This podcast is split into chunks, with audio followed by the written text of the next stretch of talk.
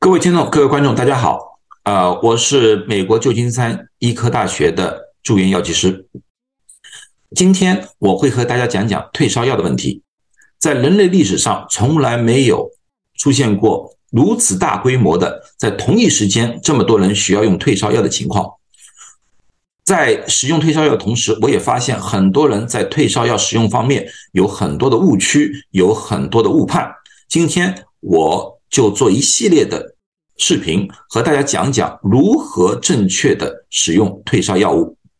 今天第一个我要问问，就是在什么样的温度之下需要用退烧药物？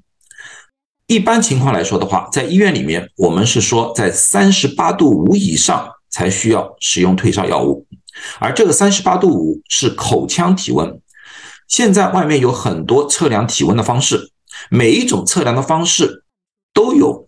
局部的误差，比如说，对于非常小的孩子，我们医院里面会用肛门测量的方式，而肛门测量的方式的温度要比口腔温度要高零点五至一度。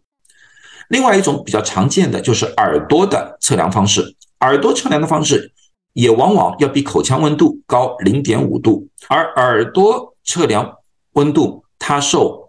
一个重要因素的影响就是耳道的清洁。如果耳道里面有异物，比如说像耳屎或者其他东西的话，往往会影响测试的准确度。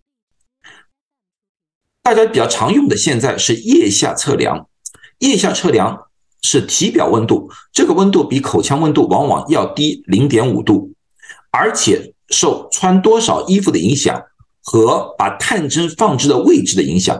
很多人把探针的位置没有放好，这样子往往会出现误差，体温偏低。比较高科技的就是用额头的测量方式，额头测量方式也比口腔温度往往要低零点五度，而且受仪器的影响，这个需要取决于这个仪器到底精确度有多少，到底有多好。啊，所以我们一般在科普的时候，我们用的温度都是所谓的口腔温度，也就是三十八度五以上。